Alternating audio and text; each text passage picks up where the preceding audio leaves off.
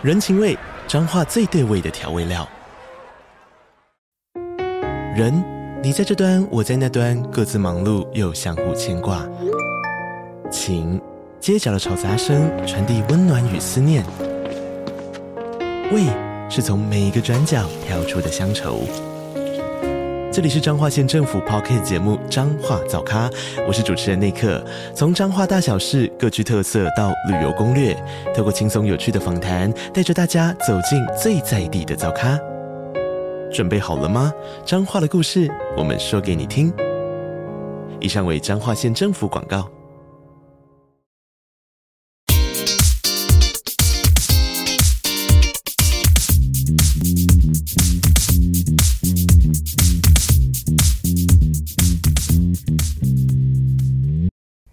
哇，我们好不容易又来到第四集了。没错，今天要讨论谈论的主题是向上管理。哇，这个主题其实还蛮蛮有趣的，因为其实刚开始出社会，甚至到我们现在这个年纪，应该都大部分人头上都还是有主管的。对，所以我觉得这个议题是很值得在我们这个时间点拿出来跟大家讨论的。嗯，而且大部分的，就是上班的地方都会对主管会有不满。嗯，大部分的公司都会有这样子的现象啊，嗯，而且在所难免，就很难避免这个状况啊。嗯，因为呃，人与人相处之间，就是如果你世界上只有一个人的话，你存在没有意义嘛。对。可是人与开始有另外一个人，世界虽然开始会变得比较精彩一点，不过呃，人与人之间可能有时候就是会有不开心的时刻嘛，嗯、会有摩擦的时候。这个，尤其是在同一间公司的时候，当。不同的职位会用不同的角度去看事情，对，所以对一件事情的理解可能就会有一些不一样。对对对对对。然后呃，可是怎么样可以不是用抱怨的方式来解决这个问题，而是用向上管理的方式去做到真正你呃朝你自己希望的方向去发展。嗯，所以如果说我对我的主管有一些决策跟政策上面的呃认同度不一样的话，我要怎么去有效率的去解决这件事情？哇，我们今天很快就谈了谈到方法嘞，啊、这很棒哎，那你可以，我们单刀直入。如如果是说，呃，我们单纯就向上管理这样讲，呃，因为其实这个词汇，如果是刚开始听到的时候，我觉得是蛮奇怪的一件事情。因为如果你头上有主管或者是老板的话，你实质上你是没有权利去管理他的。对，那为什么又会有向上管理这个词出现的原因是，我觉得这个可以拆解成几个步骤。嗯。第一件事情是，如果我们要去做向上管理这件事情，我们要先确定就是双方的立场是不是相同的。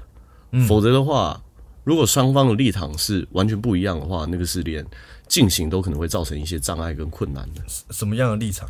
什么样的立场？比如说，如果今天我要去，呃，我是一个小员工，或者我只是一个小主管而已，我。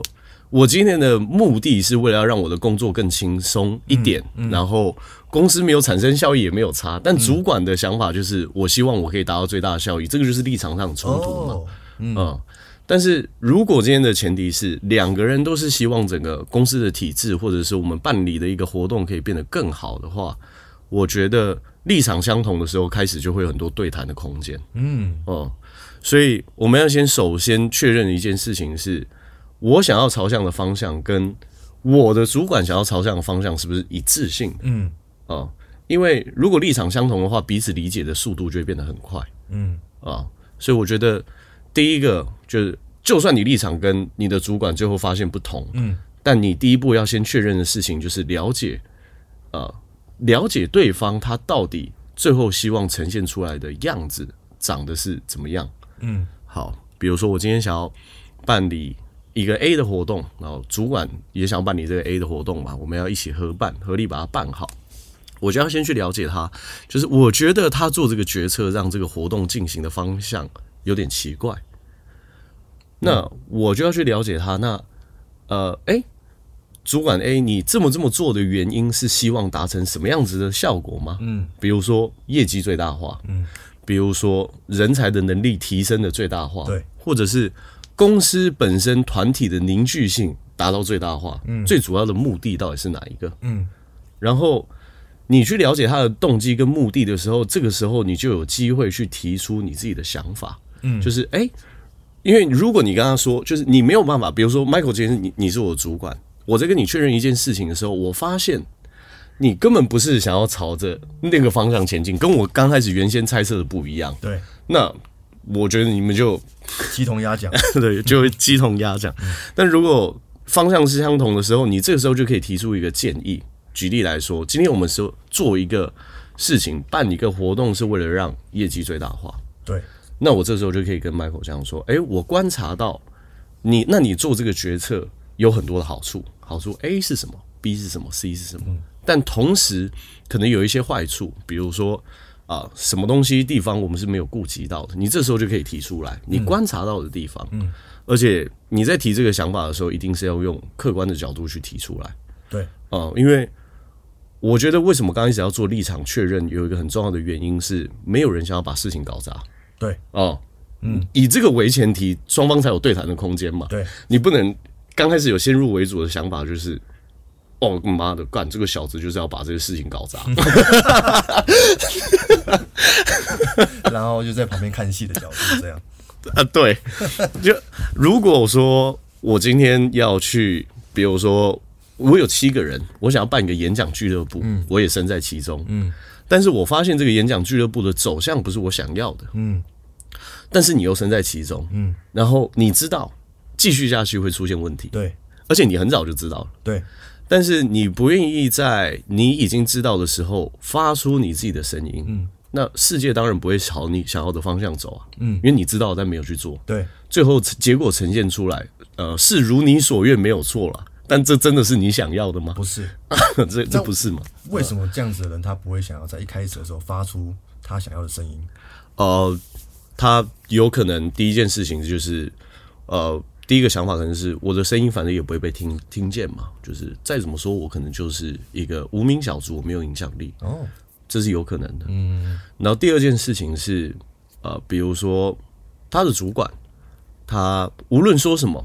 他的主管本身就是一个很强硬，也不会接受别人意见的人，哦、那连沟通的空间都没有。嗯、这两个可能性都很大。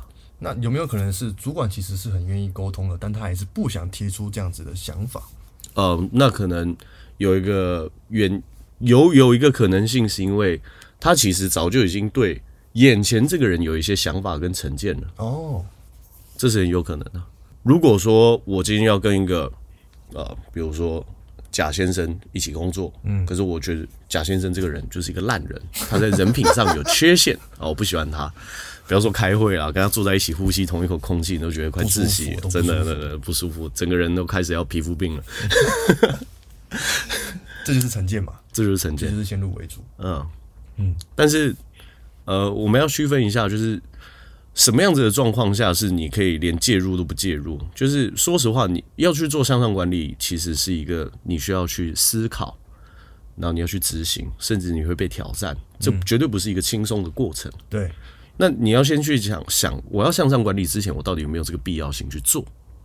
好，比如说我今天去一个地方打工，对我来说，打工最重要的目的是我可以拿到薪水，让我晚上可以去做有兴趣去做的事情。对，所以。工作假设可以进行的更顺畅，那很棒，我可以很享受。但如果工作就是我付出了十分的心力，可是只能得到两分的效果，你觉得不值得的话，你也可以大可不要这么做。嗯，哦，因为很多时候你要不要背烂摊子，取决于说你到底觉得这件事情改变之后对你影响大不大嘛？嗯，就如果说。这件事情的结果呈现对我来说，我根本不在意，那我就不会想要花十分的力气去得到一两分的结果，嗯，因为意义太小了，嗯，哦，还是有时候只是想要抱怨而已，有时候只是想要抱怨而已哦，就是其实决策上也没什么问题，可是就是不开心啊，哦，我觉得抱怨。不是一个好的方法啦，因为如果说，因为大部分人抱怨只是为了想要抒发自己的情绪嘛。嗯，我抒发自己情绪的话，可以去跑步啊，不然回 回家晚上睡前靠两枪啊。对啊，这种这种情绪很好抒发，这个真的是很抒发，很抒发。对啊，尤尤其是抱怨，其实通常不能解决问题啊。我很喜欢，我很喜欢，应该是我忘记是谁说，他说世界上不缺乏发现问题的人。缺乏解决问题的人而已。哦，对，对啊，大家都在发现问题，但没有提出一个解决方案呢。哦，发现问题这个我也很擅长啊。这个 应该人类都蛮擅擅长，每一个人都很擅长发现自己的问题。但怎么解决呢？对啊，没有去想这件事情。就我我我以我做举例，就是现在我家里面的环境，我觉得它可以变得更整齐。嗯，我发现了，嗯，但是我也觉得，嗯，我开始觉得说，那我应该要开始好好来整理我的居家环境。那我开始去想，我有时间每天去这么勤奋的打扫吗？哎，不行。那我就要开始去思考，那我是不是一个月开始要请两到三次打扫阿姨来我家，维护一下家庭的整洁跟干净？这个就是解决问题嘛。可是我发现，通常就是和这样子的人，他们发现问题，他们并不是想要自己解决，他是想要丢给哦该解解决的人去解决。哦，那那那就是这样子。如果只是想要丢给感觉该解决的人来解决的话，那就有点像是我今天发现家里很乱，我的解决方法是我妈回家的时候看着她的眼睛，跟她讲说：“阿布。”那个家里很脏哎、欸，你休假的时候可不可以扫一下？哦，因为他 在他心中认为说，就是打扫家里这件事情是妈妈的责任。对对对，对，我发现公司一些问题，那是老板的责任。对对对，这这跟我没有关系啊。可是这样子的想法是有不正确的地方吗？应该是这样子讲，就是你如果不愿意承担责任的话，你就不你就无法拿到更多的话语权。哦，嗯，因为举例来说，我认为让家里面干净这件事情，责任不在我身上。嗯，那家里继续乱下去，这这也是你的选择啊。嗯嗯，所以你必须承担嘛。对，你必须承担嘛。如果因为你今天如果把解决问题的责任交付在别人身上，你等于等同于把选择权交给别人，那结果怎么样的发生，你没办法抱怨呢、啊？因为今天我妈休假，难道她不能去南部采草莓吗？对，她一定要打扫吗？就她也不一定要这么做，是是是，对对对对，对啊。你要不你要不就你要不就接受，不然就改变了。哦，没有其他选择了。接受跟改变是一个，你你在面对问题的时候，你唯唯一可以拿出来的。所以是不是有一个盲区是这样？我提出这个问题，然后你必须解决，而且这个解决的策呃这个方案一定是要我觉得一百分的。什么意思？就是我提出了这样子的问题，然后丢给我认为该。该去解决的人解决，嗯，他就要解决到我认为的一百分。如果没有的话，我就要再提出问题，再提出问题，再提出问题。他们呃，有些人都会有这样子的状况发生。如果提出问题，期待别人解决的话，那个就是角色错位啊。嗯，因为这样的话，他才是老板。当然，他他其实不是啊。对，他其实这个就是角色错位啊，认知上面出现障碍。什么样的原因会造成他有这样子角色错位？哎，好问题哎，什么样子？为什么到底这些？就是有一些人，我们看到他的时候，会认为他就角色就是错位。对啊，因为一开始的角色一定是很明确的啊。可是经过了一段时间的不知道什么原因的发生，造成他角色的错位，就是那个原因到底是什么？嗯，会不会是久而久之习惯了，就认为说这件事情的责任跟决定权本来就不在他手上？小时候我跟我妈住的时候，我在上课啊，有时间打扫的人就是他。久而久之，认为打扫是他的责任呢、啊。哦，不知道自己已经长大了，不知道自己已经长大，不知道自己已经是应该要到负责任的时候了。哦，就会有出现这样的状态，好像是这样哎、欸。嗯，对啊，就我我不知道，原来我现在已经快要到成家立业的年纪，为了家庭共同变得更美好，我也有承担一些一些责任的这样子的。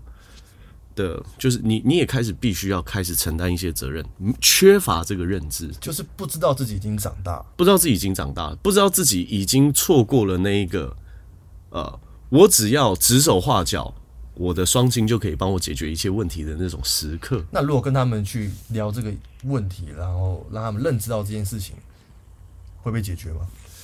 呃，装睡的人叫不醒啊。所以，如果一个人就是想要耍无赖的话，你会看到四五十岁、六十几岁还是会有人耍无赖啊？很多很多都已经要进棺材了，还在耍无赖，就跟上帝耍。这种人很多嘛。所以问题是，想不想承担责任跟年纪，甚至跟能力都没有关系。嗯啊，因为很多能力都是靠承担责任磨练来的。哦啊，所以成长的过程有一部分就是你必须承担一定的呃责任嘛。对啊。因为就是你，你开始知道说，让我自己过的生活更舒服，跟我的工作做得更流畅，其实我也要承担一部分的责任。这时候你就会开始着手改变跟行动，你这个时候才可以得到能力上真正的成长嘛。因为我觉得工作久了，大家都会有一个相同的体会。你看到一件事情，当你要开始去解决之前，你会把这件事情想得过分简单。嗯，对啊、呃，因为人其实要挽起袖子去解决问题的时候，都会尽可能先把这件事情想得简单一点，否则心理压力会很大嘛。所以。成熟的某一部分份象征来自于开始了解这个世界的复杂性，这个其实是成熟的一个很大的标志性。嗯，我开始发现这个世界的一些复杂程度是超过我的想象，还有人的个性是有千奇百怪的各种排列组合陈列而成的。嗯，你不会再把事情想得那么简单。而这也顺便聊到，就是像我刚开始在工作的时候，我很喜欢把行事力嘎得很满。嗯，但我后来发现。人是一个很需要弹性的动物，对，因为总是会有小插曲发生，对。像我昨天在帮别人做财务规划的时候，然后聊天聊到一半，我的同事电脑放在旁边充电，然后我大手一挥就把我的马克杯给打翻了，水就泼到他 Apple 电脑上面。我们就只好花了五分钟的时间，然后好好把电脑全部擦干，然后提醒他充电器要用干了之后才能充电。还好电脑可以开机啊，这个就是小插曲啊，但是可以被处理的嘛。这个可以被处理，但问题是，如果我下一个 case 又排的离那个很近的话，我就没有弹性去处理意外事件的发生。嗯嗯嗯，没错。嗯，刚刚聊到那个装睡觉不醒，我发我突然想到一件事情。嗯。很多人会不会以为他是醒着，但其实他没有醒？有啊，应该大部分人都是吧。就是说实话，我也觉得很多生活的时刻，你你要时时刻刻保持觉醒是一件很困难的事情。嗯，那这个都这件事情是需要刻意练习的。然后很多人也会误会，以为自己有自我意识可以去决策一件事情，但他没有办法用比较。第三者的角度跳出来观看他现在的立场跟行为的话，他其实是没有办法做出实质上的改变的。嗯，因为他只是照着他的思考的惯性在行动而已。嗯，如果他的惯性就是往前三十五公尺一秒的方向去行动的话，他他没有跳出来去改变，发现说我方向错了，他实际上没有做出选择，他只是继续被这个惯性的力道推动了。哦，啊。是哎、欸，嗯，对啊，你就有点像是，呃，坐在高铁上，好，高铁每个小时两百多公里的方向去行驶，你坐在高铁车厢上，你以为你有自我意识，你可以拨头发，你可以吃东西，你可以用手机，实际上你就是继续，你是南下，你就是继续南下，你没有意会到你要下车，你没有办法做出额外的选择，所以你会以为你有自我意识，因为我在车上，我还可以跟高铁小姐买咖啡，但你没有下车。这个举例有点精准呢。对啊，我我在对啊，我在车上梳头发，然后我还可以擦口红嘞，还可以改变造型。可是你还是照着你的惯性在继续移动而已。对对啊，你没有办法把把第三方视角拉出来。哦，原来我现在被困在一个高速的高铁上，然后朝着一个我并不想要前进的方向前进。你只会在高铁上去改变一些让你往这个方向更舒服的一些行为而已。比如说，既然我都要变差了，那我就把自己打扮漂亮一点，变差也无所谓。那要怎么让他们意识在他们的高铁上？呃，我觉得可以提醒他，这是第一点。然后第二件事情可以启发他，启发他就是鼓励他去做一些练习，练习，比如说观察自己。我最近就在做一个练习，嗯，我觉得很有趣，嗯，我是在听一个心理学专栏，嗯，然后这个呃心理学的大师他有就说，就是呃有一个东西叫做全身扫描，嗯的一种方式，就是你可以先感受放躺在一个放松的地方，或者是坐着，去感受一下从你的脚趾头开始，它现在是什么感觉？脚底板、脚背、脚踝、小腿、大腿、膝盖。然后去感受你全身，嗯，呃，以心理学的角度，这个叫做具身认知观呢，是一个心理学派在谈的。呃，身体的每一分紧张都跟你的某一个意识是有连接的。哦，这么细哦，啊、呃，所以你你要去观察你自己的所有的思想，甚至身体的感受，嗯，你会有很多不一样的想法，而且你会开始发现一件事情，就是注意力是一个很奇妙的事。人的思考跟想法是靠着你的注意力去当做粮食去把它养大，嗯，你的信念也是，嗯，你的注意力在哪边，你就会把哪个信念养大，哦，所以你的注意力一直专注在困难跟痛苦的话，这份感觉就会被养大。哦，我是一个痛苦的人，我是一个痛苦的人，我是一个痛苦的人。就每个当下我都是一个痛苦的人，他就会把这个意识养得很大。就像是我有个长辈，他就是觉得我是全世界最悲哀的受害者。嗯，每个没有人想要听我讲话，反正我说什么大家都不想理我。他每天他不只是这样想，而且他会说出来给大家听，持续超过数十年的时间。哇哇，这高铁很大一台。对啊，所以。当他的注意力一直在喂养他这个信念跟想法的时候，这个想法就会变得坚不可摧。那你要叫他下车，觉得太难了。哦，嗯，所以最好要开始及早去意识到自己的思考跟信念。你要去觉察更细的思维，它明明出现在你脑海中，但你没有听到的那一件那一个声音，你才有开始有办法去做出改变。哦哦，而且。奇妙的事情是，当你开始做这个练习的时候，你也可以开始感知到别人的感觉。所以我在听这个心理学的老师，他在帮别人做心理咨商的时候，就很常会有一个状况，就是比如说他忽然感觉到冷，他就问他的那个咨询的他的呃咨询他这位人，他就说，这份冷是你的还是我的？他会感觉到别人身体的感觉，这是有可能会出现的状态，所以。人就会开始变得敏锐，敏锐的人比较容易察觉得到方向的偏离，或者是行动上面的错误。嗯嗯，但敏敏锐的人会不会因为就是因为过度敏锐嘛？嗯，变成说身边很多的人事物会，他会可以感受得到，然后影响了他的很多的本来该敏锐的优势。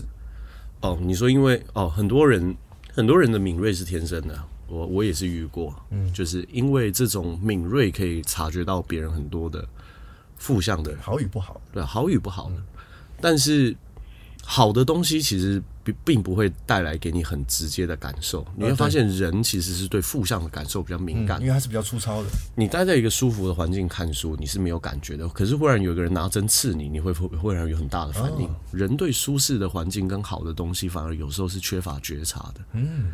所以一个人太敏锐的时候，他刚开始要克服的事情是，他怎么样可以优先看到事物的美好，而不是事物的负面，或者带给他的痛苦。嗯，啊，因为世界上美好并不缺乏，只是缺乏你的发现跟察觉而已。哦，啊，所以这也是向上管理一个根本问题。嗯，对啊，就是你看到一个人的本质，你只是看到他疏漏的那一面，还是你有看到他？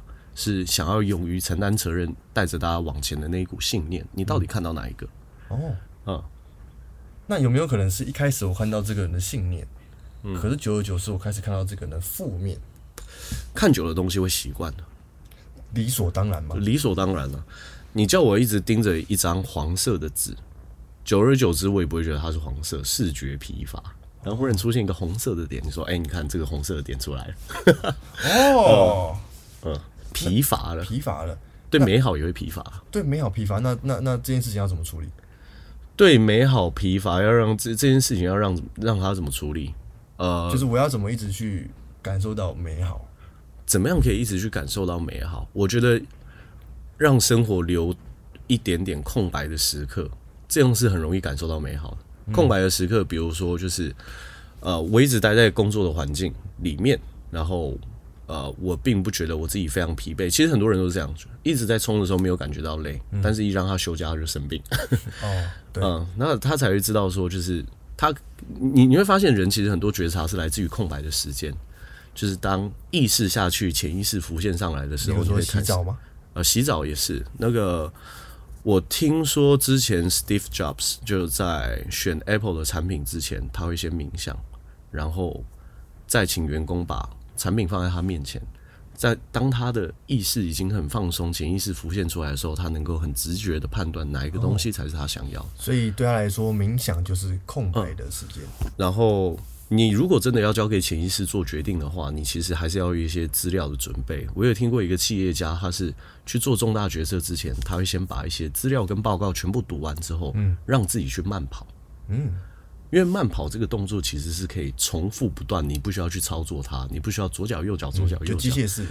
机械式，你这个时候脑袋空白出来，就开始可以有很多想法浮现，你就可以开始去知道说哪一个是好的，哪一个是不好的，哪一个是我想要的，哪一个是让我感到快乐跟放松。嗯，这种是很明确的。那如果说决策者发现说我底下的员工或者团队，他们想要向上管理，我可以带他去慢跑。应该是说。本身这个主管到底有没有这样子的度量去接受别人的意见？嗯，这个其实也是一个蛮大的关键。所以，呃，我在读一本书叫《与成功有约》里面，他就有讲，还是第八个习惯呢？我已经有点忘记了。它里面就有讲到一个很重要的点：领导力这件事情是适用于任何一个环境、场所，乃至于工作的每一个时刻。今天如果我们要去家族聚餐，嗯。如果没有一个人跳出来领导统筹的话，连家族聚餐都不用办。对，所以你想要做一件事情，你势必需要去展现出你自己的领导力。嗯，然后你要去开始有权利去左右你自己的环境。假设说，我们今天大家都说要办聚餐，但没有人出来发声。嗯，那我说我来办。然后结果有一个人就是来吃饭的时候就开始讲说：“哎呀，怎么会找这间餐厅啦？停车位怎么那么难找啦？哦，明明就不知道我吃牛，还找来找我来吃这种哦，这种牛肉是招牌的餐厅，就开始啊抱怨一堆。嗯，如果你真的有那么多想法的话，下次你来办就好了。但他又不想。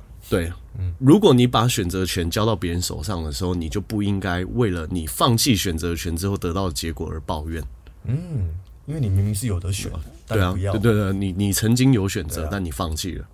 那你现在要么就接受，不然就是你说下一次我来办，只有这两种选择而已啦。对，没有嘞，没有啦，没有没有其他选择了。嗯，对，不，还有一个选择就是你不要参加。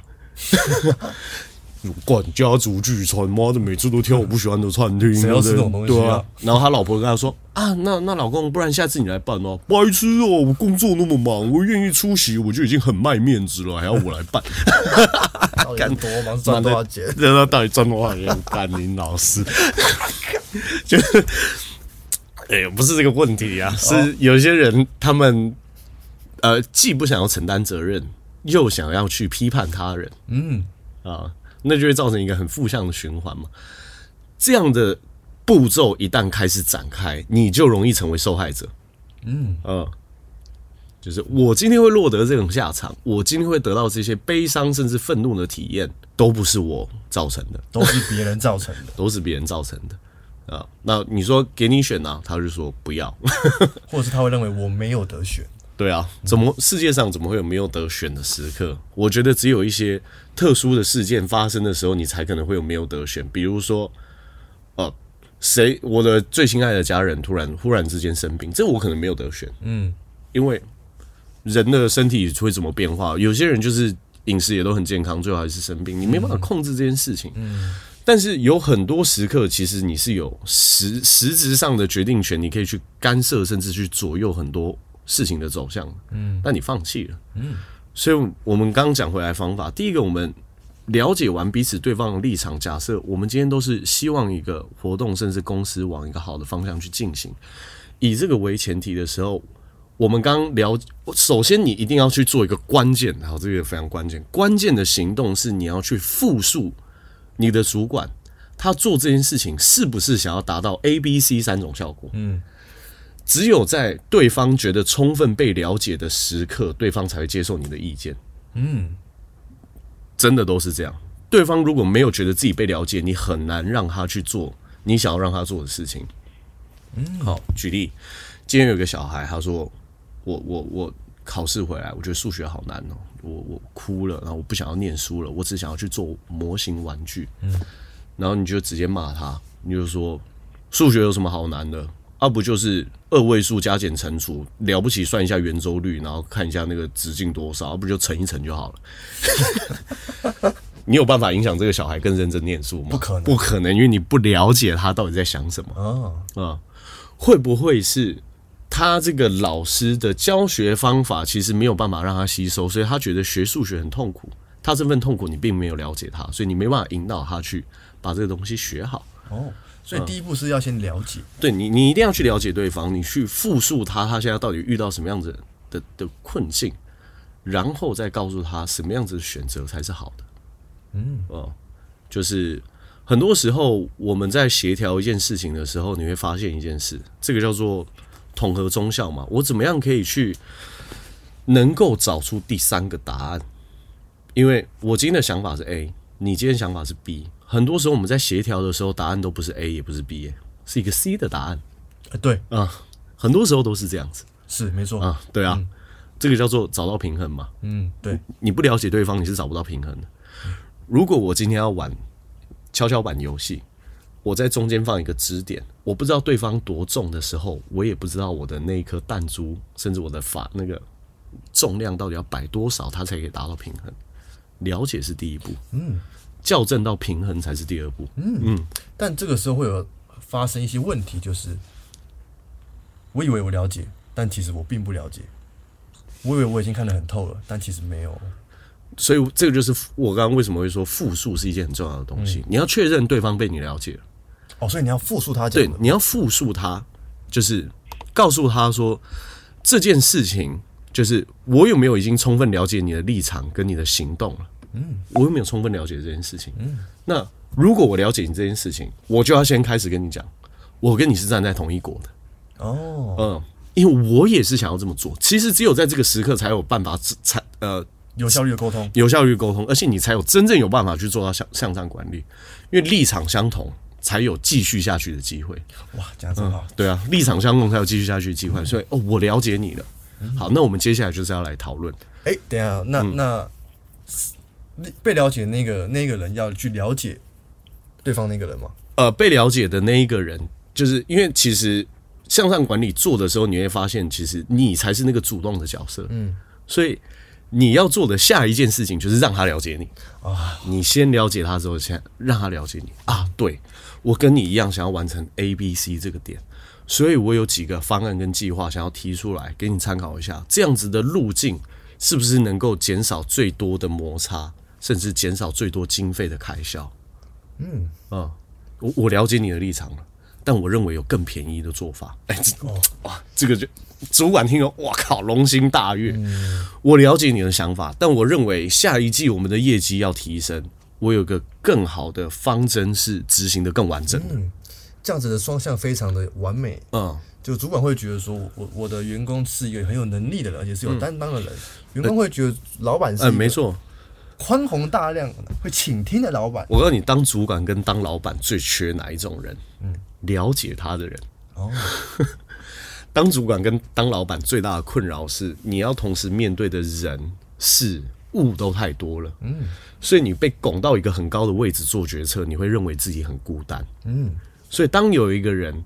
他走过你旁边的时候，你发现，哎，这个人跟我在同样的位置去思考的时候，第一件事是你会觉得被了解，你会觉得很感动。嗯，然后第二件事情是，哦，有一个人愿意为我去朝这个方向前进的时候，跟我一起站在同一个战线，分忧解劳。嗯，哦，这个时候你就可以解决很多问题了。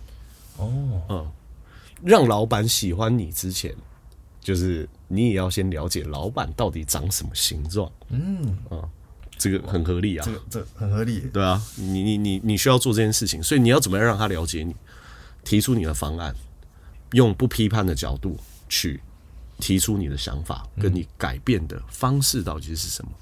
因为有时候你会发现，一个方案就是你不喜欢的原因，并不是因为它的整体方向出问题，只是有一些细节需要加上补强而已。嗯，这是一个完全可以避免冲突，又可以把。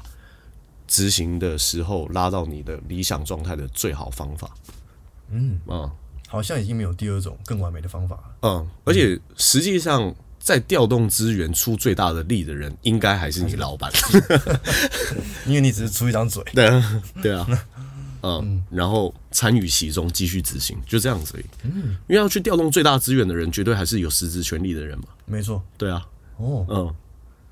所以你你就可以用一个很轻松的角度去达到一个第一件事，做这件事情有几个好处。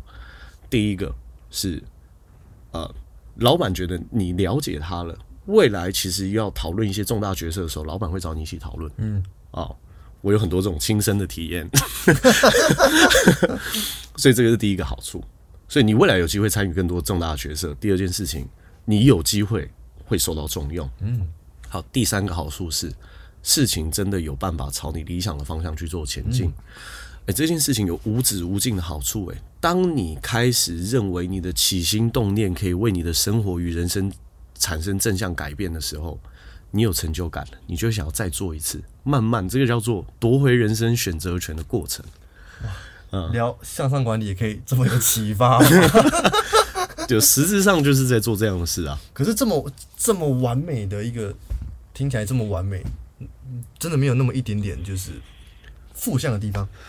呃，应该是说，他有可能是不会被你这么理想化的实现的哦。嗯，因为你是可控的，但你的主管是不可控的。嗯啊。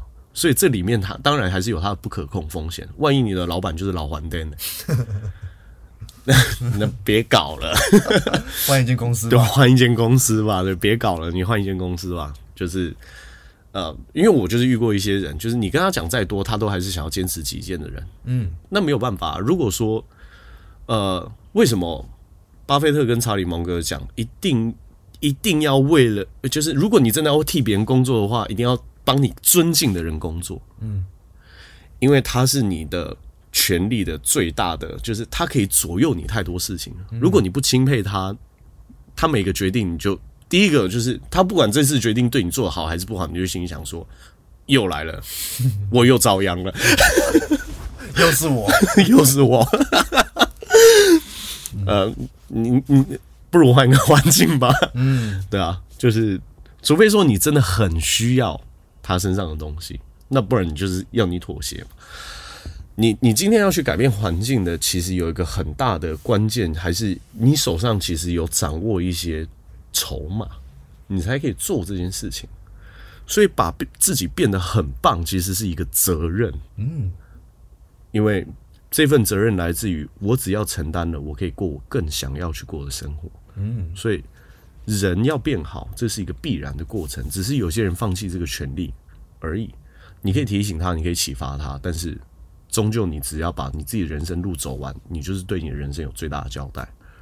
嗯，那那就可以了。所以，如果你觉得这个环境你真的不喜欢的话，那换一个啊。对啊，就是那就不要抱怨，换一个嘛。永远会有解决方法。换环境或许是。最差的一个解决办法，但是有时候它有可能反而变成最好的。嗯，你不能确定这件事情啊。嗯，确实，对啊。如果真的了解到向上管理的精髓，基本上好像生活上也是可以如鱼得水嘛。对啊，比如说我跟我妈之间在家庭关系也会很多向上管理的时刻啊。嗯嗯，对啊。就他，我我认为他这样子做有一些缺失的时候，我我确实也会去了解他的想法，他为什么会这样做。嗯。我我很爱我妈，我妈是绝对不会故意想要犯错的，嗯、所以我要去了解他，他做这个动作的原因是什么。嗯，嗯，你了解他之后，你就有机会提出更好的解决方案，然后让他知道。所以，呃，我之前其实有很常跟大家说，就是我是一个很讨厌说服别人的人。嗯，原因是这样：如果我的计划案明明更好，你的计划案明就是明眼人一看就知道，B 计划是差的，A 计划是好的。这件事情在讨论的时候是不会有任何冲突出现的，嗯，因为一看就知道哪一个好，哪一个坏，嗯，只有在两个人都搞不清楚状况的时候，才有可能会有争执产生，嗯。啊，所以智者是很难吵架的，因为如果你要跟我，你你你如果真的要跟我辩论的话，那你赢了，嗯。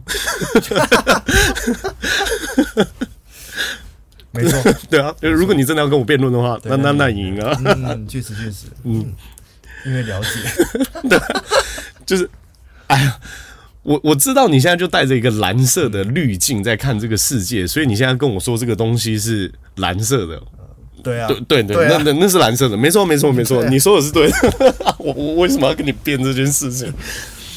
只有在两个人都搞不清楚状况的时候，才需要辩论。我戴的是绿色的滤镜，你戴的是蓝色的滤镜。然后我们这时候就说：“这是绿色的，你看不清楚吗？这很保护眼睛哎。”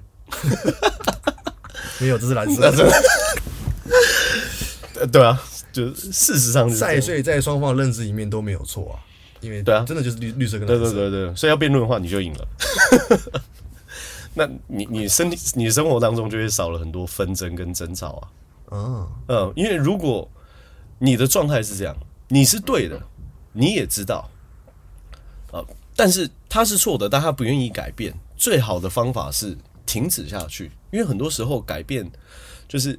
我看到很多人的人生痛苦是来自于他认为改变别人这件事情是他的责任，有时候这个就累掉了，哦，整个人就累掉了。对，因为改变别人是别人的责任，改变自己才是你的责任。没错没错，对吧？嗯嗯，就不要让自己的人生活那么累啊。没 错没错。很多人都喜欢改变别人，但永远不改变自己。呃，所以向上管理其实不是为了要改变别人，只是为了要互相理解，找出一个更好的解决方案。嗯，那你在做这个动作叫做改变自己。所以你说做这件事情有没有坏处？有可能会有坏处啊，是结果最后还是没有朝我理想的方向去进行，你或许可能会有一点受伤。嗯，可是你要去思考，这个我没有办法达到我最终目的的原因，到底是出在他身上还是我身上？你还是要优先检讨自己。嗯啊。永远都要先优先检讨自己，对，你不能优先检讨别人。嗯，呃，当一个事件发生，你会看到一个人总是优先检讨别人的时候，那很多时候其实也不用继续聊下去了，因为没有意义嘛。因为没有意义啊，嗯，就是如果如果每一个错都是发生在别人身上的话，那这件事情需要讨论吗？就不用了嘛。嗯，反正错都在你们，你们，你们。把把我的床给铺好，枕头给摆好，那就好了。那你也可以自己摆。对啊，自己摆。我就是要没有，我就是要等你们摆好，我舒舒服服躺上去，我睡上一觉就就好了。实际上你可以自己摆枕头，你有手啊。确实确实，对啊。今天今天聊的我觉得很棒。就是，所以我我觉得这个应该要怎么讲？不要去放弃你去生活中能够去做决策的决定啊，因为这太可惜了，何必呢？嗯呃，所以我觉得我们今天，我我觉得我们来总结一下今天的重点，一个是关键的想法。我觉得要去做向上管理，最关键的想法是你要开始相信你自己是一个有选择权的人。对，这是一个关键的心态。嗯，我在念我在读《与成功有约》这本书的时候，我有一个很深的体悟，他就讲：你只有先承认我今天有这样子的状态、收入、家庭、生活、感受。一切都是源于自己的选择的时候，嗯，你才有办法拿出下一个选择来改变自己的生活，嗯，呃，因为如果你觉得你现在的状态选择都是在别人的手上的时候，你就觉得拿出自己的选择是没有意义的，嗯，哦，因为做不到，对，你要先承认，我现在很痛苦，但造成这份痛苦，我也有责任在里面，对，那我要拿出我的决心跟我的改变跟行动来让这个现状给扭转，嗯。好，这个是第一个关键心态。第二就是方法嘛，方法第一步就是了解对方。第二件事情，复述一下对方到底想要达成的状态到底是什么，你一定要确认你们你是了解他的。第三个，提出更好的想法、意见跟执行方案，嗯，让对方去接受，嗯，好，这个就是解决办法。其实没有那么困难呢、啊，只是你很多时候有些人只是思维卡住而已，嗯。所以，如果你真的遇到苦恼的事情的话，我觉得有两个解决方案。第一个是看看书啊。如果你你真的每天都跟希腊神话就是石像一样，就是在那边撑着自己的额头，哇！我要开始来思考一些哲学的问题了。那你是想不出来的啦，因为你的生活缺乏一些新的刺激。出去多交交朋友，然后多看一些书，可能会很有帮助。然后第二件事情是多留一些空白的时间，让自己跟自己相处。嗯。人在太过忙碌的时间的时候，是你大脑是没有办法留出空白去思考你自己的状况的。这辈子会陪你最久的人就是自己啊！你应该多留一点时间给自己，去感受一下自己的感觉，为什么会有这样的状态？这个就是自省的过程嘛。嗯，就是这样子的练习时间长了，久而久之，你这个人就会脱胎换骨。嗯嗯，质量增高，对啊，这是一个。合理的步调跟合理的顺序。嗯，我之前就看过有一个人办活动啊，他办一个活动，然后力邀大家来，可是结果活动成效可能不尽理想。然后他可能就说，就是呃，虽然他在办这个活动的时候，他呃很不高兴或是怎么样。我就是在想说，就是如果一个活动办理不好的原因，是因为别人不愿意参与。那为什么不是反过头来检检讨一下自己到底是是不是在行销上面出了什么问题？嗯嗯嗯，怎么会是检讨别人参与度太低嘞？如果我今天去开一场演唱会，我我卖门票，呃那个演唱会名称叫做呃米克的个人专场演唱会。对，我票卖不出去，然后我怪我朋友不听我，这很奇怪吧？这很奇怪。你应该要怪自己唱歌不好听啊！你们都没有品味，你们都不懂得欣赏。歌这么好听，不要这样啦！你们这些人没有眼光，对啊，你们这群低俗的人类，这样子很孤单呢。对啊，这样很孤单呢，就不要搞得自己很像那个古代皇帝，不是都是叫自己寡人吗？完了，对啊，寡人真的是很孤单呐、啊，没有人了解，没有人了解，他说他叫寡人，不要这样，就是。人没有复杂到没有办法被理解了，你又不是有二零二二年，对，你又不是有精神疾病。就是如果说就是医生有开说你的病名叫精神分裂症的话，确实应该是不太会有人会理解你啊。但其实没有嘛，对，其实没有啊，那你没有那么复杂了。就是每每一个人他去做一个行动的背后都有一个动机，他想要完成些什么，大部分都是嗯。可能很多人会跟我讲，哦，没有没有没有啊，米克，我我跟你说，我去做一件事情的原因就是，我单纯就是想要这么做啊。没有，你单纯想要这么做的原因，就是因为你这么做会快乐嘛。所以每一件 每一个动作背后都有一个动机。是是是。那有一些人就是装可怜，背后就是想要被别人关注嘛，就只是这样子，想要被同情。每一个行为背后有一定有一个想法在支撑他，想法是行动的燃料。嗯。呃，没有想法你是不会行动。没错，对啊。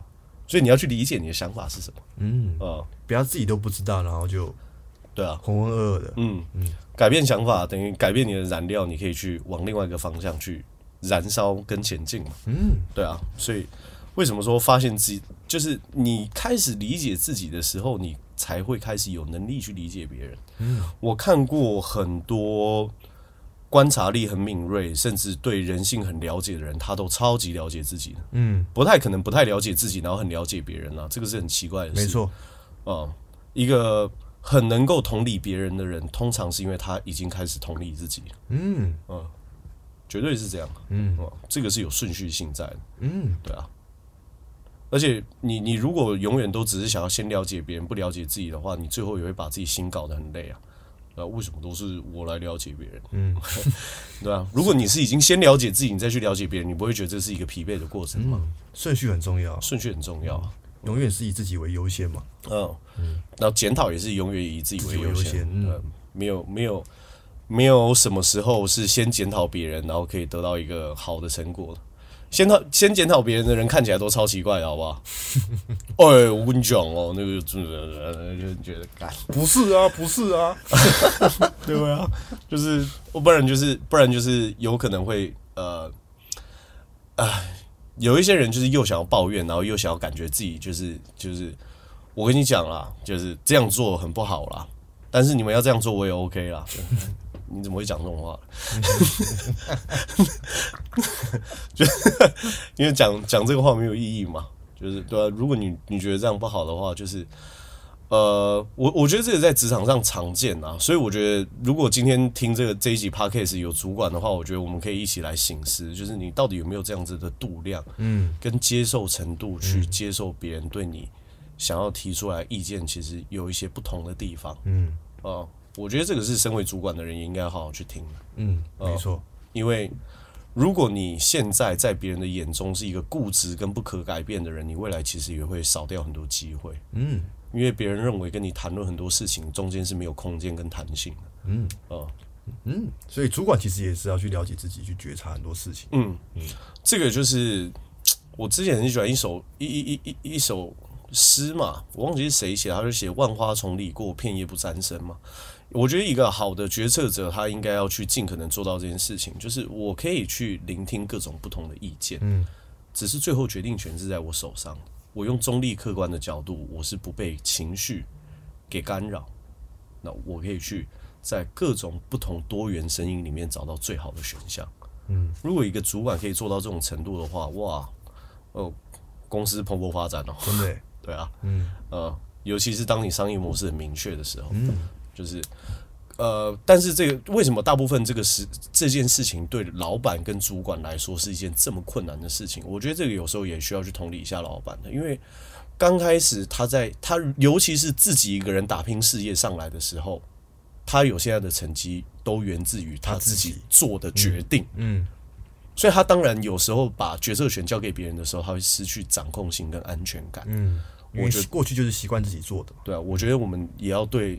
主管有多一点体谅，嗯，对啊，因为改变其实需要时间，是双方各退一步，然后去检视一下自己，然后再提出更好的方法，嗯、然后彼此了解，去沟通想要沟通的事情。对啊，嗯、所以今天会跟大家分享这一集，其实也是因为就是很多人其实都困在自己工作环境，然后有很多不理想的发展，嗯、就是也想要借由这个机会让大家可以去有一些不一样的改变。所以我建议大家可以就是。听过今天的内容，在生活当中会有一些不一样，就是不是只是聆听而已，就是学而学到一个东西不行动，那跟没有学没有差别。嗯，呃，听到一件事情不思考，那跟没有听到没有差别。嗯，呃，所以如果你已经知道这件事情对你有帮助的话，你应该要立刻展开行动，否则做任何事情都没有意义啊。二十四孝大家都会讲啊，对不对？兄友弟恭，哎，要对爸妈孝顺。而、啊、不是回家的时候都看到妈妈的时候说好啦好啦，我要回房间了。打扫了那边很脏哎。你你学了，那你不去做没有意义，对啊。所以最后祝福大家在职场上面发展是越来越顺遂美满啊！希望大家都可以被主管重用，可以把自己的职场环境打造成自己喜欢的样子。快乐的上班，快乐上班，感谢大家，大家拜拜。